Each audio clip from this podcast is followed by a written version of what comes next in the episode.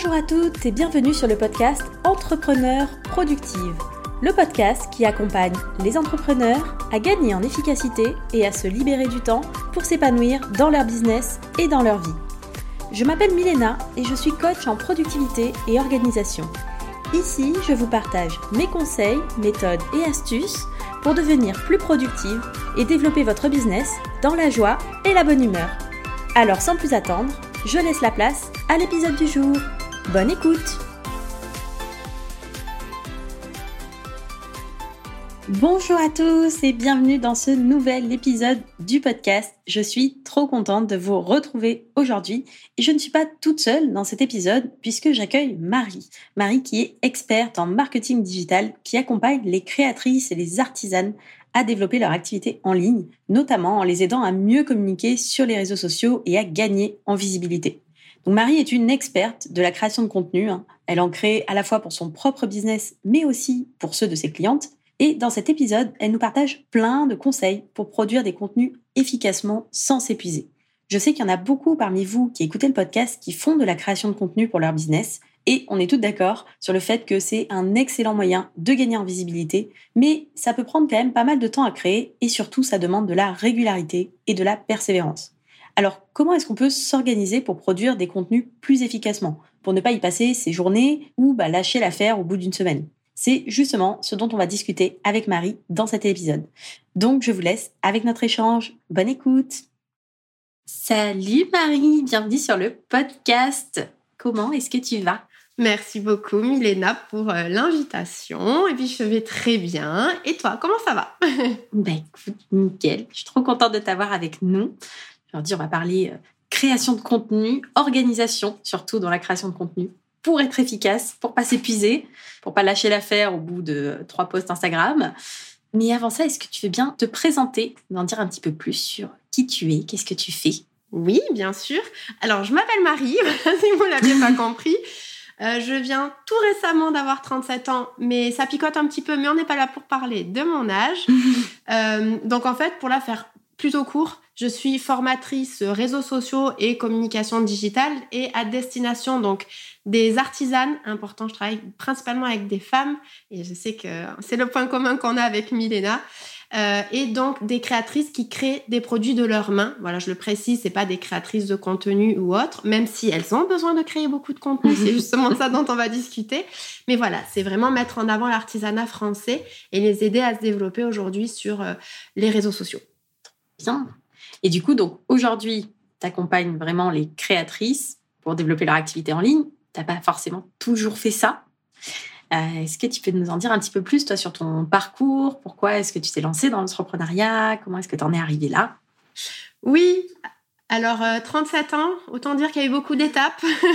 J'étais pas partie pour être dans l'entrepreneuriat. Euh, vraiment, c'était un truc, je m'étais jamais dit petite, je ferais ça. Je sais qu'il y a des gens qui se réveillent et savent que c'est ça. Moi, pas du tout. J'ai suivi vraiment euh, le cursus euh, scolaire classique, un bac, un diplôme en informatique. On, adorait jouer aux jeux vidéo. on s'est dit, tiens, si on créait des jeux vidéo pour travailler chez Electronic Arts, ça s'est pas vraiment passé comme ça parce que je suis pas du tout bonne en maths. C'est là où du coup je me suis orientée vers le marketing, dans les nouvelles technologies. Donc j'étais toujours dans ce côté un petit peu geekette. Mais voilà, et donc j'ai fait un master en marketing euh, digital. Sauf que je me suis retrouvée après embarquée dans une très belle aventure. Hein. Je, suis, restée donc, euh, en fait, j'ai été engagée dans un service commercial, donc j'ai eu plutôt une casquette commerciale. Et le marketing et le commerce, c'est pas la même chose.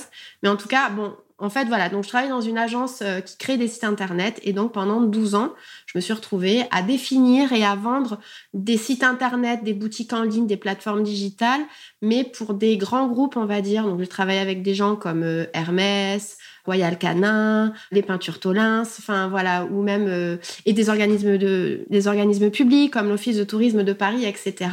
Et c'était hyper bien. Franchement, c'était c'était génial et ça a fait que confirmer que j'aimais toute cette culture digitale. Sauf que, à un moment donné, je me suis dit, hmm, il y a un truc qui bloque un petit peu.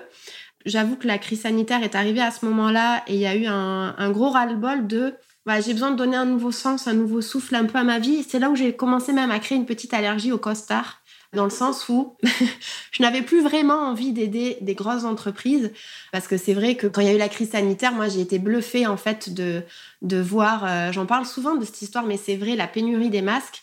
Je me suis retrouvée à avoir des, donc on n'en avait pas, hein, de, ces masques qui bah venaient de Chine et compagnie. Et j'ai vu des créatrices euh, sortir leur euh, machine de couture et commencer à créer des masques et compagnie. Je me suis dit, punaise, c'est ces gens-là que moi je veux voir sur les réseaux sociaux. C'est pas Amazon, c'est pas euh, voilà. Donc c'est là où je me suis dit, je veux aider ces, ces personnes-là. Et en parallèle, donc j'étais effectivement en réflexion de donner un nouveau tournant à ce que je voulais faire, de revenir finalement à mon amour du marketing digital. J'ai fait un bilan de compétences, qui a confirmé que du coup, c'était ça qu'il fallait que je fasse. Donc ça, j'étais euh, j'étais trop contente. Donc j'ai repris un petit peu des formations, etc. Et c'est vrai que je savais que je voulais aider ces personnes-là. Et en parallèle, moi, j'avais commencé, donc je suis une euh, grande voyageuse, enfin j'adore voyager.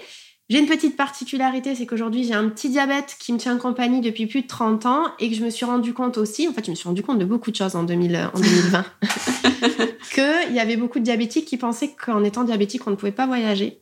Et c'est là où j'ai commencé du coup à découvrir littéralement et à tomber amoureuse d'Instagram et que je voulais justement pouvoir euh, rassurer les gens, leur expliquer que via des posts, via des collaborations, j'ai fait un peu d'influence, etc. Euh, ben, que voilà, on pouvait voyager en tant que, que, diabétique. Et donc en fait, tout ça est arrivé, a fait une très belle, tu vois, euh, recette magique. Et c'est là où je me suis dit, ben ok, je vais commencer à aider les, créatrices à se développer via principalement Instagram. Là, je suis en train de me diversifier un petit peu parce que je me rends compte aussi que Instagram, on dépend beaucoup des règles européennes on a vu des pays où ça avait été coupé. On dépend aussi, malgré tout, même si l'algorithme ne fait pas tout, il y a quand même des règles algorithmiques aujourd'hui qu'il faut tenir. Il faut être hyper agile, etc. Et c'est vrai que euh, les personnes que, il faut être très à l'aise. Aujourd'hui, on arrive sur de la vidéo, etc. Et c'est pas forcément des choses. Parce que moi, je suis dans une démarche où je veux pas obliger les gens à faire quelque chose. Aujourd'hui, tout le monde te dit, faut faire des reels, faut faire des stories face caméra. Si elles n'ont pas envie, moi, dans mes accompagnements, j'essaie vraiment soit de voir si c'est des petites croyances et aider de les débloquer, mais je peux pas les forcer à se dire demain elles vont être pro de la vidéo. Donc j'essaie aussi voilà d'avoir aujourd'hui un accompagnement plus global. Il n'y a pas qu'Instagram. Donc euh, voilà. Et euh, alors au départ c'est vrai, je suis désolée, je suis pas très très, euh, je parle beaucoup, mais je promis c'est la dernière dernier truc. mais c'est vrai que en fait au départ j'accompagnais global, je m'étais pas spécialisée directement sur les créatrices artisanes, j'étais dans les, les, personnes plutôt à impact positif, donc des kinésiologues, sophrologues, etc. Mais pareil, je me suis rendu compte que là, il y avait beaucoup déjà de contenu, il y avait beaucoup d'offres, beaucoup de coachs qui accompagnaient plutôt les personnes qui sont dans le service. Et j'ai trouvé qu'il manquait quelque chose au niveau de la création, même du produit. Et c'est aussi pour ça, quand j'ai décidé de me spécialiser sur cette cible, de créer le podcast. Donc j'ai créé un podcast aussi qui s'appelle Créapi et je l'ai lancé donc en début d'année 2020. Voilà. Du coup, euh, j'ai résumé 37 ans finalement en moins de 4 minutes, c'est pas mal. c'est quand même pas mal, hein on est d'accord. Et du coup, donc aujourd'hui, tu fais pas mal de création de contenu pour toi, pour tes clientes, tu les accompagnes là-dessus. Comment est-ce que tu t'organises là-dessus? Est-ce que pour toi, pour tes clientes, est-ce que tu as un process différent? Qu'est-ce que tu proposes? Qu'est-ce que tu alors aujourd'hui, en fait, j'applique la même chose pour mes clientes et pour moi, mais je vais peut-être prendre mon exemple parce qu'aujourd'hui, c'est vrai que donc la création de contenu, c'est un peu la base de la communication quand tu te lances sur les réseaux sociaux et que tu ne veux pas payer la publicité. Mais c'est vrai que donc euh, on va commencer d'abord plutôt sur des posts Instagram. Après, on va peut-être se dire il faudrait faire un blog, etc. Mais du coup, je vais peut-être juste moi prendre mon exemple parce que justement, je crée beaucoup de contenu. J'ai un podcast, je suis sur Instagram, Facebook. Facebook, je compte pas vraiment, mais bon, voilà. Euh, depuis peu Pinterest, j'ai newsletter, j'ai des articles de blog et je suis même depuis peu sur YouTube et TikTok. Donc, par rapport à tout la ça... totale, quoi. la totale. Mais en même temps, je suis un peu obligée. Enfin, c'est pas que je suis obligée. Non, on n'est pas obligé. Mais ça m'intéresse, je suis hyper curieuse. Et donc, je me dis, il faut quand même, de part, de toute façon, mon métier, que je les connaisse. Et donc, autant y aller déjà moi-même pour voir, même si je suis pas créatrice, déjà, je commence à voir les tendances, etc. Commence à creuser un petit peu comment fonctionnent les plateformes, les tendances. Et donc, du coup, ça fait beaucoup. J'ai pas un temps extensible comme personne, euh, parce que il y a un an, je faisais que Instagram et les newsletters. Et là, en 2022, j'ai vraiment mis les bouchées doubles et je me suis dit, voilà, il faut, euh, notamment avec le podcast. Donc, en fait, moi, je, travaille selon deux techniques. Donc, la première, en fait, c'est comme il y a beaucoup de contenu et que j'ai besoin de les organiser les uns un petit peu, les structurer les uns avec les autres.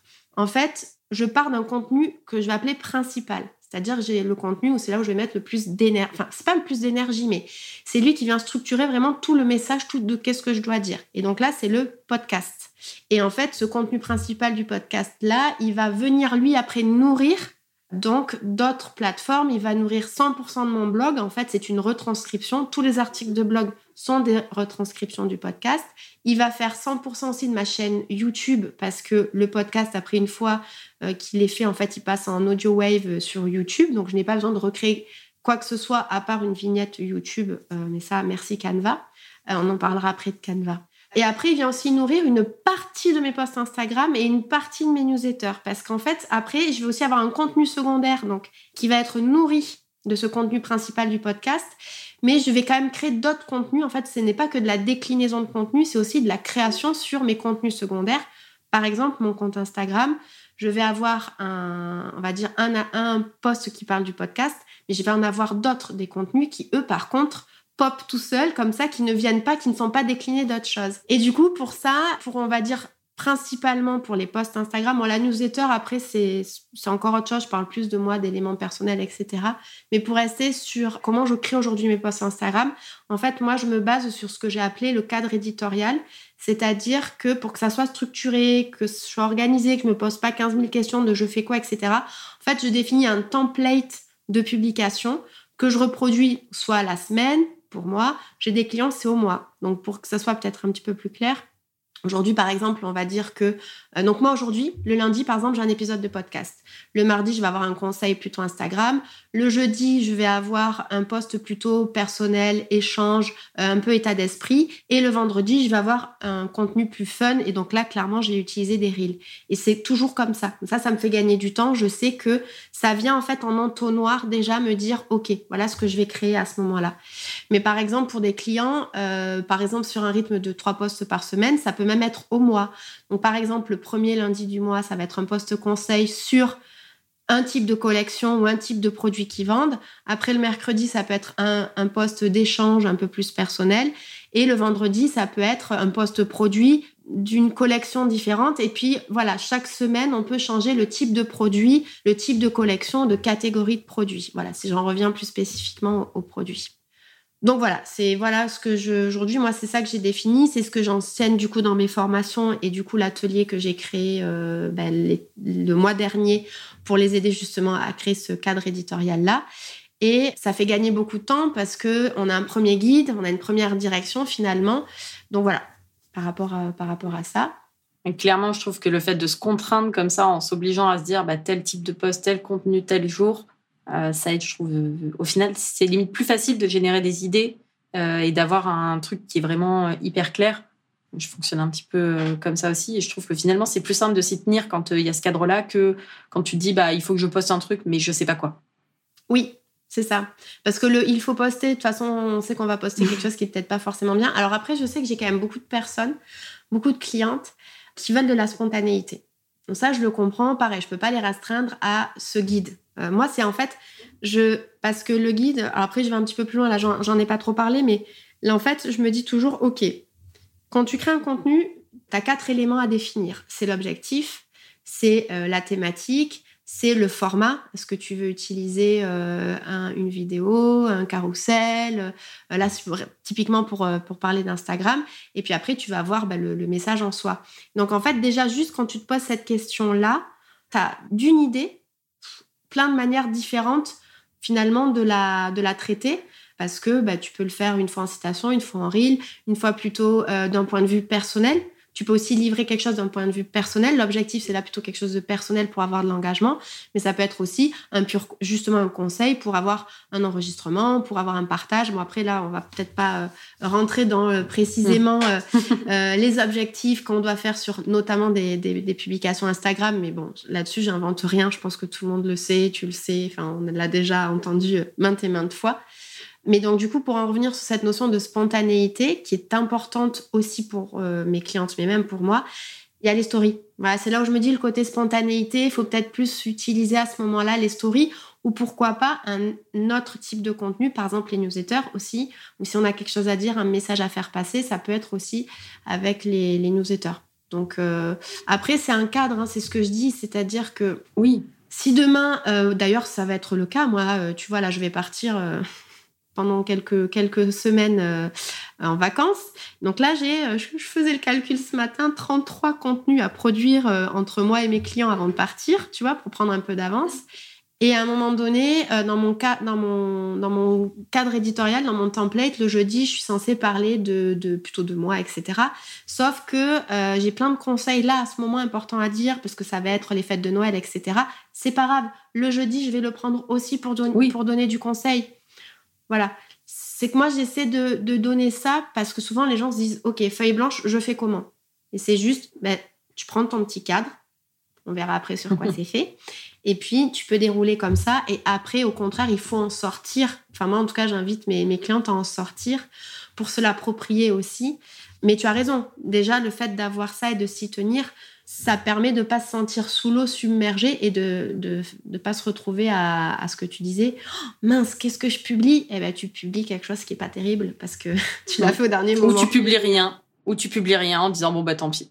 Exactement. On verra la semaine prochaine.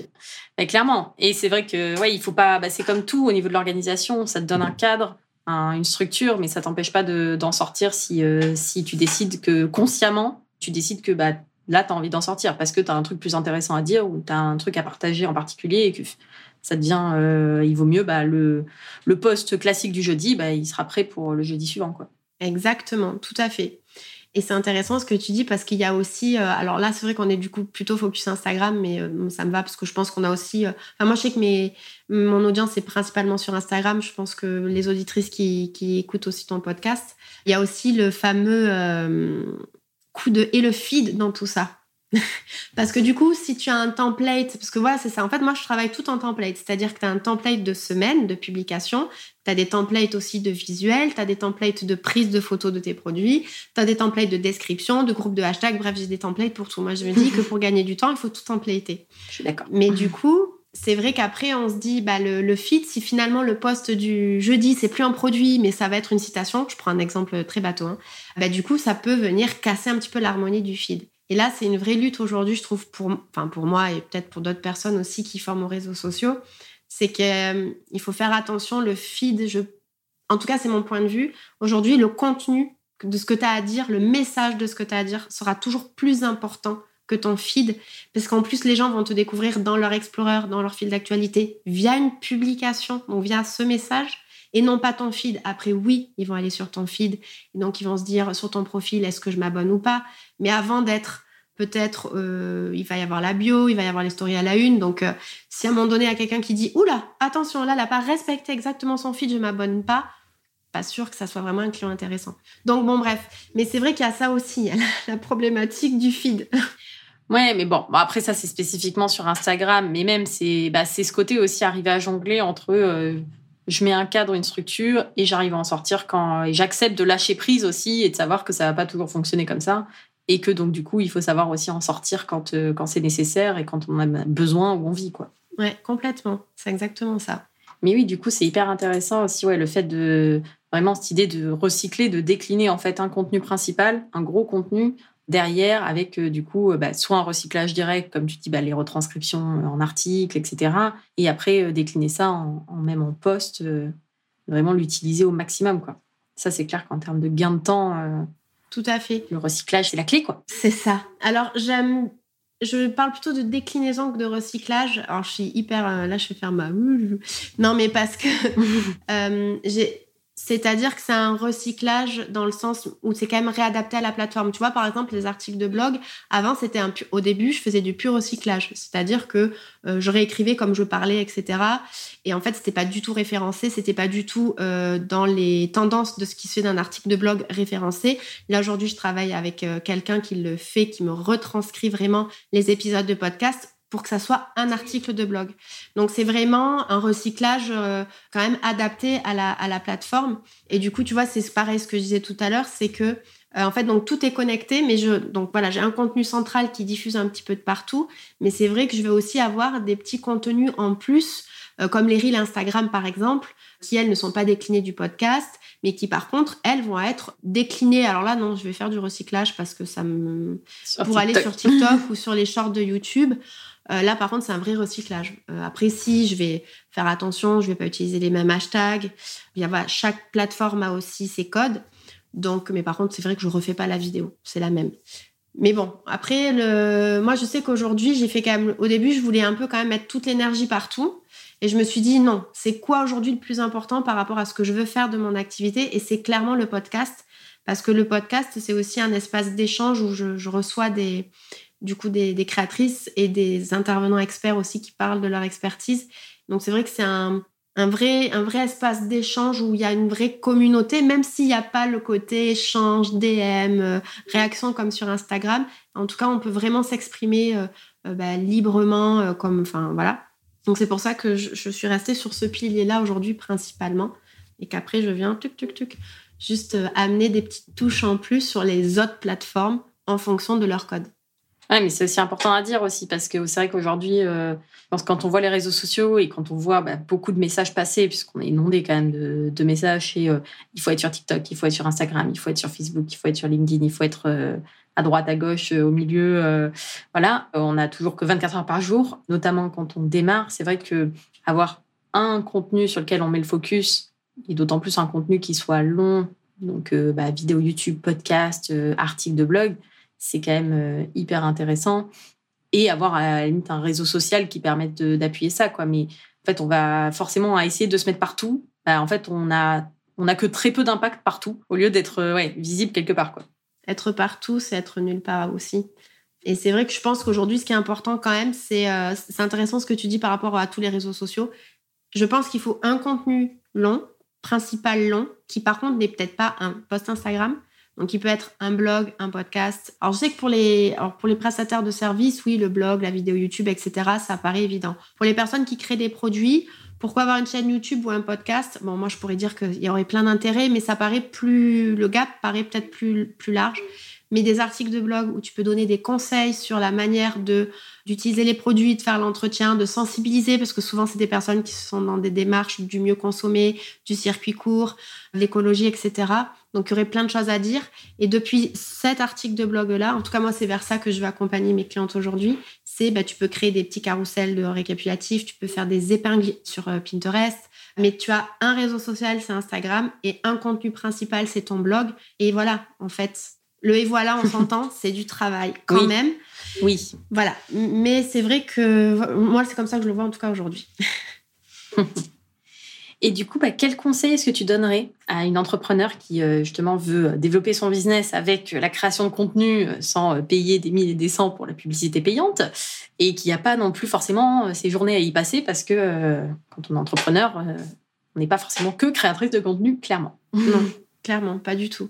Bah, c'est justement de se poser la question de sur quel réseau social je dois aller et c'est quoi le contenu long que je suis prête à faire et à tenir et de commencer peut-être à ce moment-là plutôt petit pareil, parce que je, vois beaucoup de personnes, moi, la première, on part partout, oui, je vais faire un épisode, un article de blog par semaine.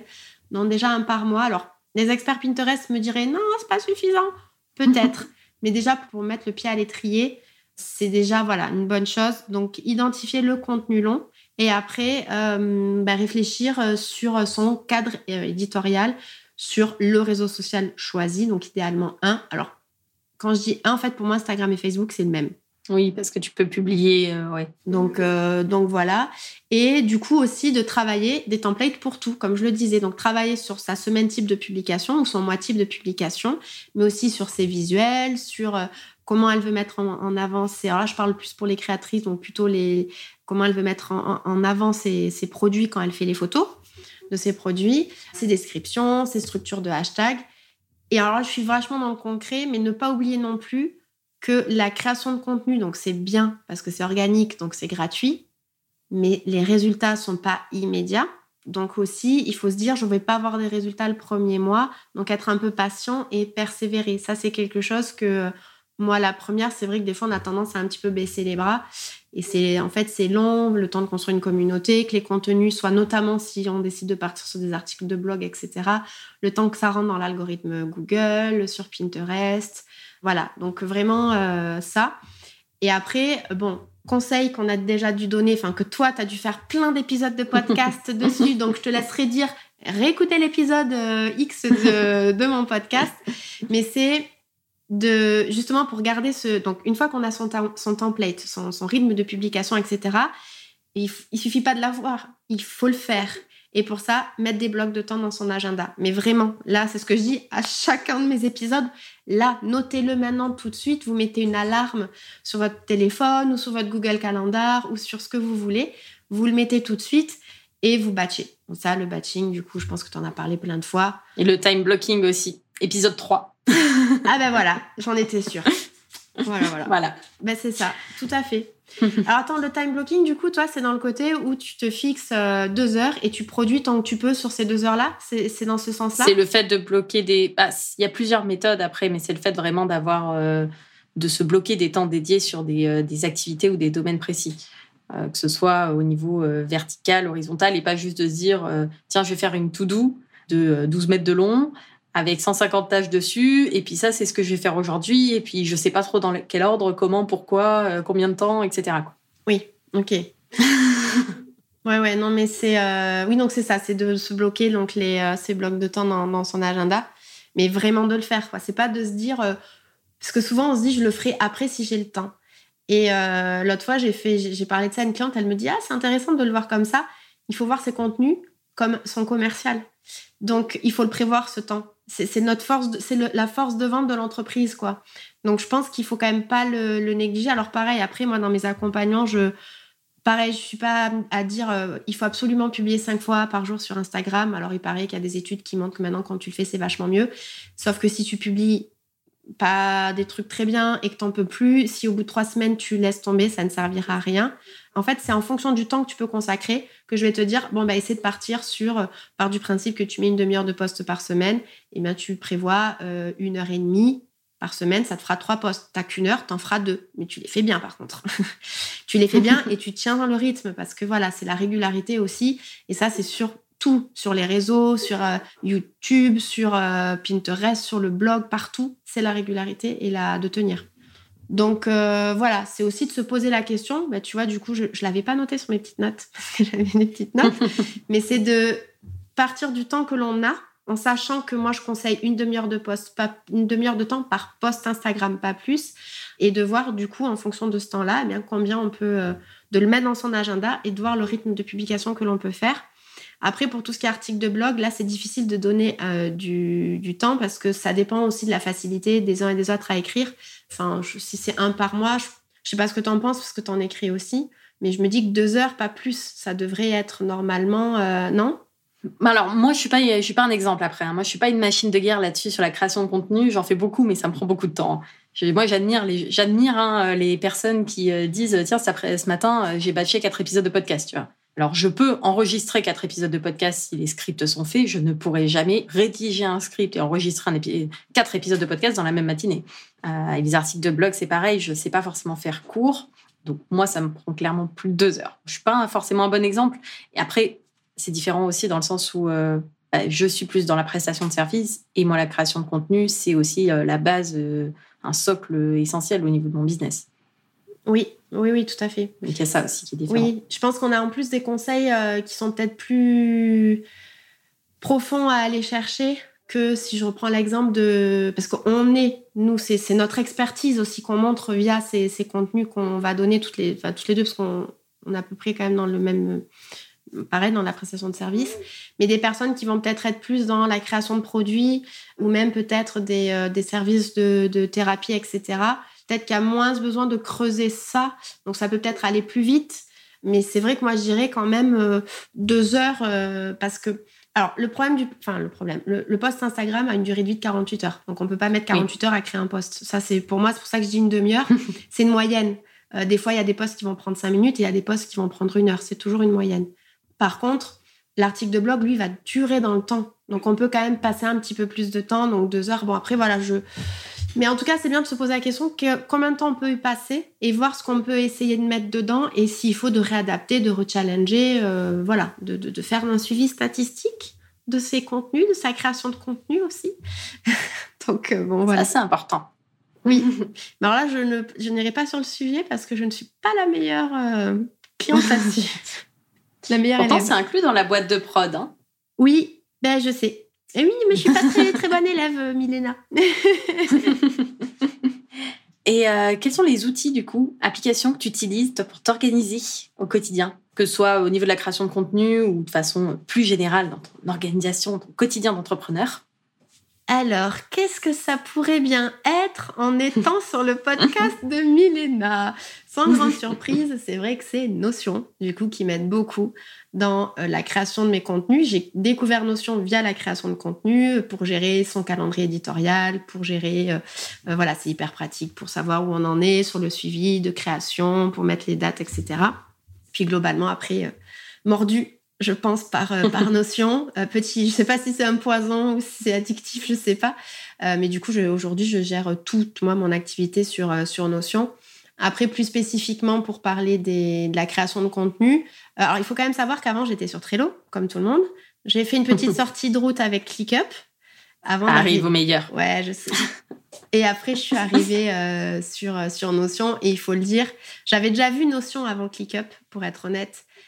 J'avais pas du tout aimé je me suis dit, c'est trop compliqué, c'est quoi ça Une page blanche, c'est génial, mais non, c'est trop compliqué. Moi, j'avais besoin de ma petite liste de tâches, et c'est vrai que ClickUp se rapproche plus, on va dire, facilement de la, de la, de la feuille Excel. Donc, je suis allée sur ClickUp. Mais Notion était toujours dans un coin de ma tête, et le jour où j'ai décidé de me former, et que du coup, j'ai rejoint Notion de A à Z de Milena, là, clairement, je pense que ça a été le meilleur choix pour, de toute façon, progresser sur, euh, sur Notion. Parce que oui, c'est vrai que ça peut. C'est tellement euh, feuille blanche qu'on peut vite s'y perdre. Donc, ça, c'était euh, vraiment, euh, vraiment super chouette. Et après, sinon, bah, pour créer les contenus, bah, je vais utiliser Canva.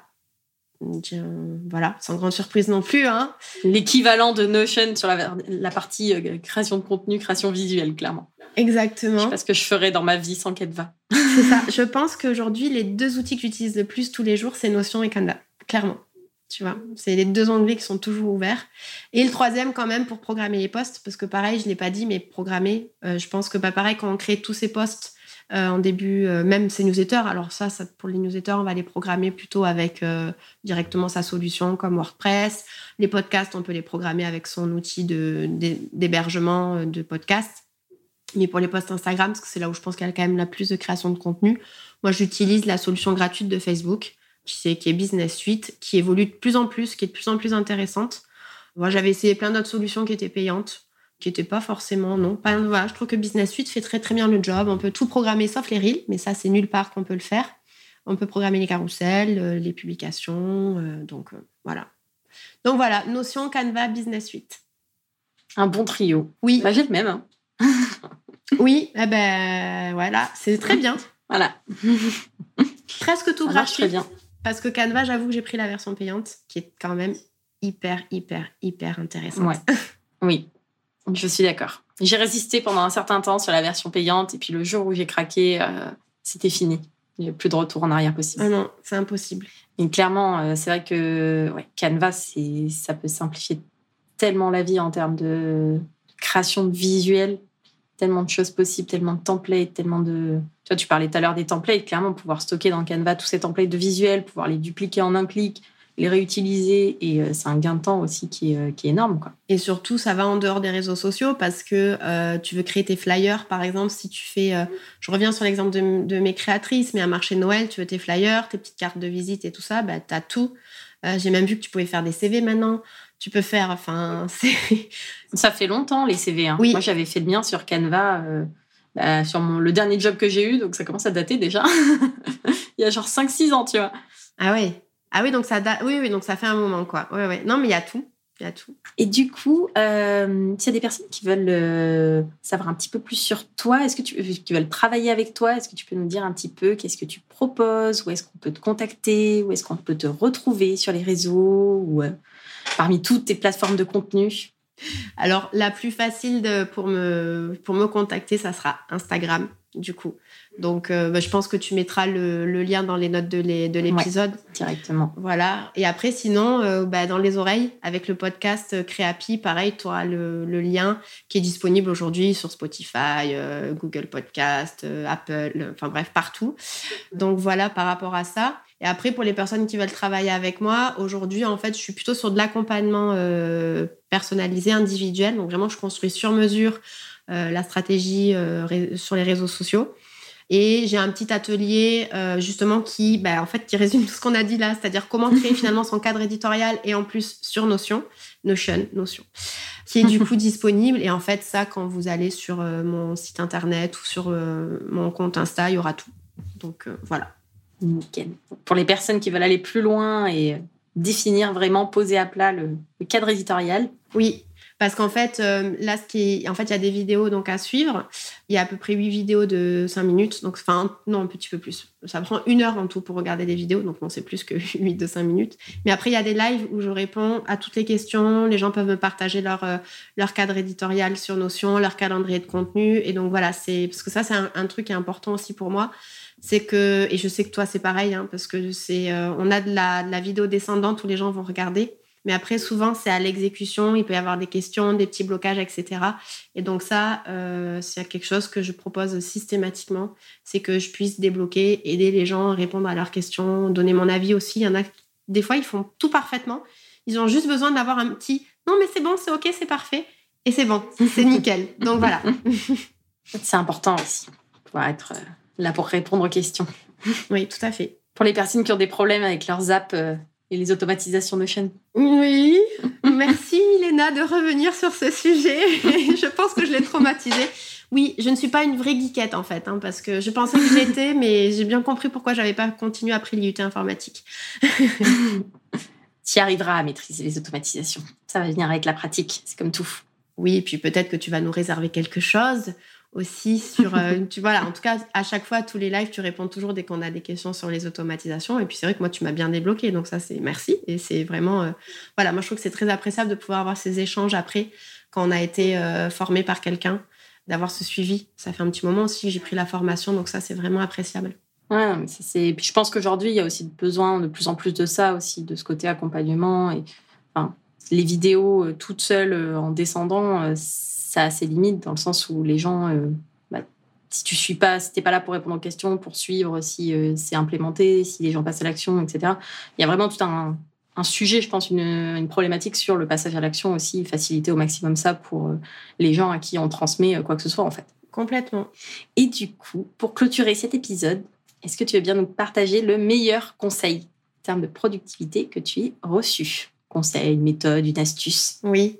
Tout le monde devrait appliquer j'ai euh, galéré à trouver. Parce que je trouve qu'il y en a plein. Il y en a plein, mais c'est vrai qu'il y en a un qui, m'a, qui est spontanément quand même venu, qui m'avait marqué. Et alors, je, je, l'avais entendu de, de Aline, de, de The Bee Boost, mais c'est pas, c'est pas d'elle. Mais c'est, euh, et je le vois retourner en ce moment de fou, c'est que s'il y a quelque chose qui fait moins de deux minutes, eh ben, je crois que tu en parlais dans ton dernier, euh, je crois dans ta dernière, tu as un truc de fou. Et en fait, c'est ça, si ça fait moins de deux minutes, fais-le tout de suite. Plutôt que d'aller le programmer, le faire, etc. pour éviter de la procrastination euh, trop, euh, trop facile, c'est de le faire tout de suite. Parce qu'en plus, moi, je me suis rendu compte que ça enlevait aussi de la charge mentale, mine de rien. T'as pas besoin d'écrire sur le post-it ou sur ton, ton, idée de note Notion ou etc. Donc vraiment, euh, ça, pour moi, ça a été... ça paraît assez évident, mais moi, tant qu'on me l'avait pas dit, je l'avais pas percuté. Donc vraiment, c'est ça.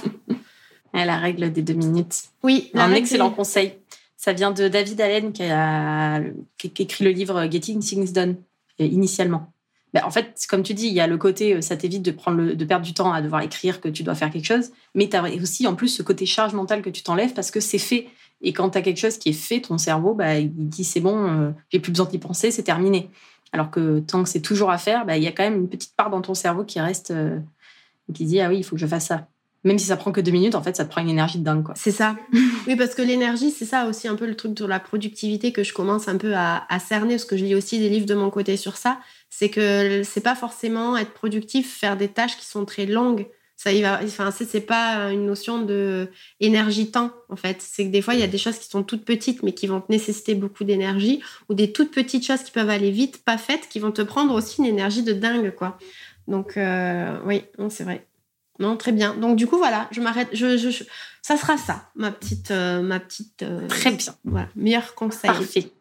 Une excellente règle, la règle des deux minutes. Oui. Si ça prend moins de deux minutes, on le fait tout de suite parce qu'on va perdre plus de temps à le planifier. On va s'épuiser à devoir y penser que. alors qu'on peut le faire directement et c'est terminé. Quoi. On n'en parle plus, c'est fini. Et dernière question qui est-ce que tu aimerais entendre sur le podcast comme entrepreneur que tu admires, que tu apprécies et que je devrais inviter d'après toi? Alors, sur la première réponse, parce qu'on en a discuté avec Milena en off, bon, tant pis, elle avait déjà été invitée, mais c'est vrai que c'est Aline de The Bee Boost, parce qu'en plus, on avait avec Milena suivi la, la formation 2020 de la BSB Academy toutes les deux, donc bref, c'est. Euh, euh, voilà, c'était Aline, mais du coup, tu. Elle est déjà venue pour l'épisode numéro 20 voilà. du podcast. Donc ça, c'est fait. Donc, si vous voulez écouter Aline, c'est l'épisode 20 du podcast. je fais ta promo, tu sais. Et, euh, et, non, bah, c'est vrai que c'est un compte que j'aime que j'aime beaucoup. C'est graphique de graphique média. Donc c'est Cindy. Mm. Euh, donc c'est Cindy de graphique média. Je le remets à l'endroit. Euh, et notamment parler de Canva tout à l'heure. Et donc euh, voilà, elle c'est une experte Canva qui est aussi euh, en train de de de enfin voilà qui a une très très bonne connaissance aussi d'Instagram, elle a des reels, elle a un univers graphique qui est hyper intéressant. Et je pense que ça serait intéressant de bah, de que tu l'aies peut-être sur le podcast. Je pense qu'elle a pas mal de choses à, à, à conseiller sur Canva, mais pas que. Je pense qu'il y a il y a plein plein d'autres trucs qu'elle pourrait apporter. Donc voilà.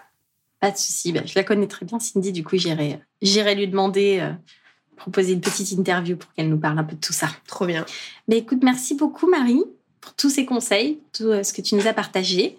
Euh, je mettrai du coup tous les liens euh, dans la description de l'épisode. Et bah, du coup, si vous voulez venir faire un petit coucou à Marie, lui dire ce que vous avez pensé de l'épisode, voir comment travailler avec elle, c'est du coup sur Instagram ou alors son podcast. Et vous avez même l'atelier pour réfléchir à toute la stratégie de contenu, pour clarifier tout ça, en plus avec Notion si c'est pas fou ça.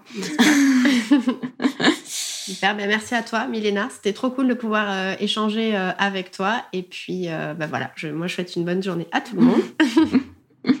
merci beaucoup. Ben, merci pour être venu pour tout ça. Et puis, ben, merci à tous d'avoir écouté l'épisode jusqu'au bout. Et puis, ben, bonne journée à tout le monde. À très vite. Au revoir.